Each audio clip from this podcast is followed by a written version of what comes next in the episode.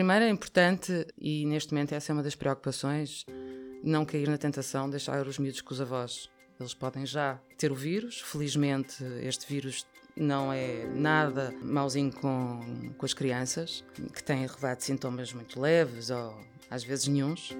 No entanto, não, por não terem sintomas, não quer dizer que não os transmitam e os avós estão na faixa etária de maior risco. Neste P24, a jornalista Carla Ribeiro. Falamos sobre como nos devemos preparar para o eventual período de quarentena. Portanto, isto vai ser complicado. Isto, como é que os pais vão deixar de trabalhar? Passa por muitas decisões uh, de empresas, de governo, etc. Ok, numa situação em que estamos enfiados com os miúdos em casa, vai depender, obviamente, da idade deles. Estamos efetivamente perante uma situação séria, por isso, eles deixarem de ter escola e continuarmos a ir ao parque alegremente, ou combinar cinema, ou a sair com os amigos, se calhar não será uma boa ideia, nem para nós, nem para os outros. E este tipo de, de acontecimento, acho que o mais relevante aqui também é pensarmos nos outros. Portanto, vamos ter que inventar coisas. Inventar coisas, uh, começar pela cozinha. Temos tempo, podemos cozinhar coisas diferentes: bolos, bolachas, pôr os miúdos a mexer. E aqui estamos a falar de uma faixa etária um bocadinho mais baixa. Tentar ter algumas atividades que hum, os afastem um bocadinho dos ecrãs para eles não estarem durante 14 dias em frente à televisão, em frente a um tablet ou um smartphone. Não quer dizer que não possam estar de vez em quando, e... mas o tempo todo, se calhar, não será assim tão benéfico e começam a ficar irritados, não é? Porque estão fechados. Vamos todos jogar às cartas. Esse tipo de convívio pode ajudar a ir levando o dia a dia e depois tentar imprimir alguma normalidade dentro da normalidade de estar enfiado em casa. Os adolescentes que não, não vamos conseguir criar atividades para eles, mas que estão bastante chateados, sobretudo aqueles que estavam nos últimos anos e que não vão conseguir fazer viagens finalistas, outros que têm o baile em causa e de repente já não bastava o mundo já ser contra eles, como agora efetivamente o mundo está contra eles é preciso também que os adultos, uh, nós, adultos pais, vamos também ficar fechados, portanto, não, não, será, não será a situação mais agradável, mas tentemos aumentar os níveis de tolerância, de forma a que isto passe o mais, mais serenamente possível. E em relação aos supermercados? É preciso estarmos preparados para uma situação que está cada vez mais em cima da mesa, que é termos um cenário muito semelhante ao que está a ocorrer em Itália e que há uma semana nenhum italiano imaginaria tal coisa. Uh, posto isto, a correr não, de forma desenfreada, muito menos.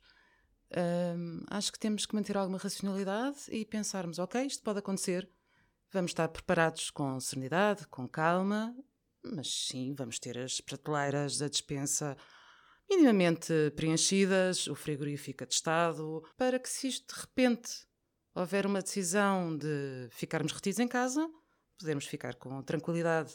E aí, aí sim, não termos que ir a correr às compras. Quais é que são as melhores escolhas agora no supermercado no meio de uma crise como esta? Que tipo de produtos é que devemos estar mais atentos? É fazer as compras uh, para o mês, normais, com a atenção de que poderemos não conseguir ir comprar frescos para a semana. Portanto, aí é, é, é, tentar equilibrar o carrinho das compras entre frescos com pouca durabilidade para serem consumidos nos primeiros dias, frescos com uma grande durabilidade, o exemplo, uma couve portuguesa, não é uma coisa que se estraga em dois dias.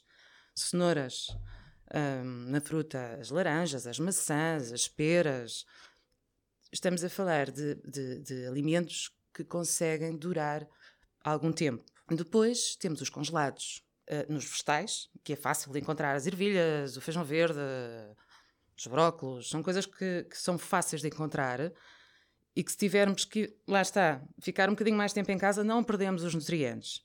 Que também é importante, não é? É importante manter-nos saudáveis. Entretanto, temos de ter atenção aos secos e uh, abastecer com, com massas, o arroz. Uh, não é preciso abastecermos até 2022, mas, obviamente é preciso fazer contas a quantas pessoas temos em casa e quais são os consumos habituais, de forma a termos suficiente. Apostar em leguminosas, feijão, uh, grão de bico, as lentilhas. Uh, estamos a falar de alimentos que têm um elevado teor de fibras, mas também de hidratos, de proteínas e que por si só constituem uma refeição. Não, podemos fazer um guisado de grão, um bocadinho de cebola e tal, tomate, maravilhoso. Uh, e não precisamos mais nada para ficarmos saciados, felizes, sobretudo se estiver frio, aquilo sabe muito bem. Um, e é fácil de armazenar e de guardar, tem uma validade muito extensa. Enlatados, claro, claro que sim. O atum, as sardinhas, as cavalas, as salsichas, é tudo muito útil, mas não vamos acampar, continuamos a ter um congelador, continuamos a ter uma despensa, continuamos a ter uma cozinha funcional. E como é que se estão a preparar as empresas? Liguei para Rita Codilon, a diretora de recursos humanos da Primavera, uma empresa de software para empresas. Bom. Viva Rita, Ruben Martins daqui. Como é que se gerem recursos humanos no meio de uma crise como esta? É nas situações de crise que, que os recursos humanos uh, devem assumir aqui um papel de tranquilidade, passar tranquilidade para a organização e equilíbrio alguma, algum conforto às pessoas no sentido de exatamente as tranquilizar e de também de as manter informadas. Assegurar que há aqui um canal uh, aberto de comunicação para que as pessoas possam uh, colocar as suas questões e irmos gerindo as situações à medida que, que elas vão surgindo. Em relação a medidas concretas na primavera, o que é que vocês fizeram? Acabamos de publicar um plano de, de contingência que foi comunicado a todos os, os 300 colaboradores e que, que, tem uma série de medidas. Cancelamento de toda e qualquer uh, viagem internacional, mesmo as viagens nacionais são suspensas, ou seja, tudo o que é reuniões presenciais com clientes e parceiros uh, passam a, a, decorrer remotamente. Também cancelamos a formação, a Primavera tem uma, uma empresa que é a Primavera Academy, que forma uh, milhares de pessoas e que cancelou todas as ações de formação uh, em Portugal, tanto em Lisboa como em Braga, e essas ações vão ser reagendadas uh, posteriormente ou, ou, irão decorrer online sempre que possível. Paralelamente, também definimos aqui medidas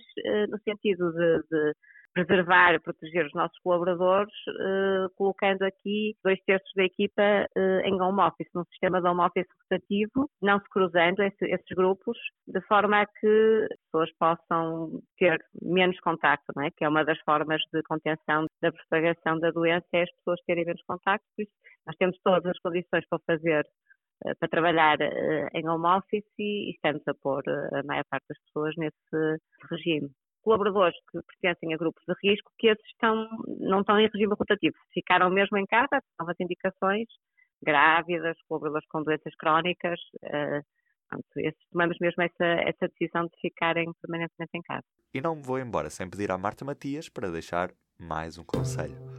A evolução do número de casos diagnosticados e a disseminação da doença por novo coronavírus obrigam a medidas preventivas. Deve, por isso, fazer uma ponderação antes de realizar deslocações, em especial às regiões mais afetadas: China, Irão, Itália e Coreia do Sul, onde as viagens são completamente desaconselhadas. Em relação a outros destinos, evite sempre deslocações não necessárias. Esta acaba por ser uma forma de evitar a propagação do novo coronavírus. No público estamos a acompanhar a pandemia do novo coronavírus em Portugal e no mundo e por isso não temos paywall, pode ler de forma ilimitada todos os artigos do público em público.pt. A minha parte é tudo por hoje. Até amanhã. O público fica no ouvido.